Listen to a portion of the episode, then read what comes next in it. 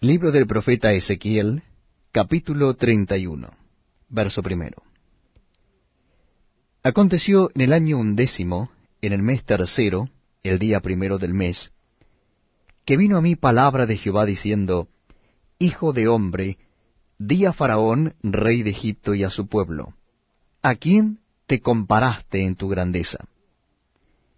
He aquí era el asirio cedro en el Líbano, de hermosas ramas, de frondoso ramaje y de grande altura, y su copa estaba entre las densas ramas. Las aguas lo hicieron crecer, lo encumbró el abismo, sus ríos corrían alrededor de su pie, y a todos los árboles del campo enviaba sus corrientes. Por tanto, se encumbró su altura sobre todos los árboles del campo, y se multiplicaron sus ramas, y a causa de las muchas aguas se alargó su ramaje que había echado. En sus ramas hacían nido todas las aves del cielo, y debajo de su ramaje parían todas las bestias del campo, y a su sombra habitaban muchas naciones. Se hizo pues hermoso en su grandeza con la extensión de sus ramas, porque su raíz estaba junto a muchas aguas. Los cedros no lo cubrieron en el huerto de Dios. Las hayas no fueron semejantes a sus ramas, ni los castaños fueron semejantes a su ramaje. Ningún árbol en el huerto de Dios fue semejante a él en su hermosura. Lo hice hermoso con la multitud de sus ramas, y todos los árboles del Edén que estaban en el huerto de Dios tuvieron de él envidia. Por tanto, así dijo Jehová el Señor, ya que por ser encumbrado en altura, y haber levantado su cumbre entre densas ramas, su corazón se elevó con su altura, yo lo entregaré en manos del poderoso de las naciones, que de cierto le tratará según su maldad. Yo lo he desechado.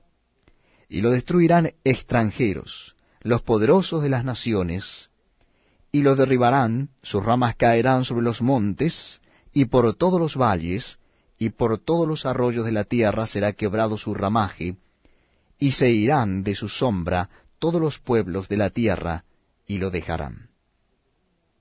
Sobre su ruina habitarán todas las aves del cielo, y sobre sus ramas estarán todas las bestias del campo, para que no se exalten en su altura todos los árboles que crecen junto a las aguas, ni levanten su copa entre la espesura, ni confíen en su altura todos los que beben aguas, porque todos están destinados a muerte, a lo profundo de la tierra, entre los hijos de los hombres, con los que descienden a la fosa.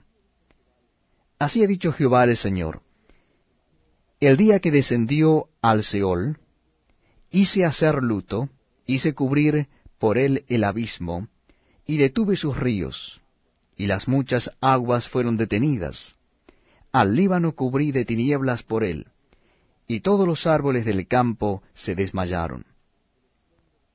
Del estruendo de su caída hice temblar a las naciones, cuando las hice descender al Seol con todos los que descienden a la sepultura, y todos los árboles escogidos del Edén, y los mejores del Líbano, todos los que beben aguas fueron consolados en lo profundo de la tierra.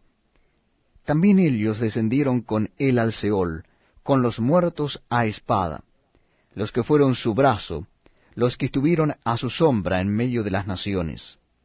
¿A quién te has comparado así en gloria y en grandeza entre los árboles del Edén?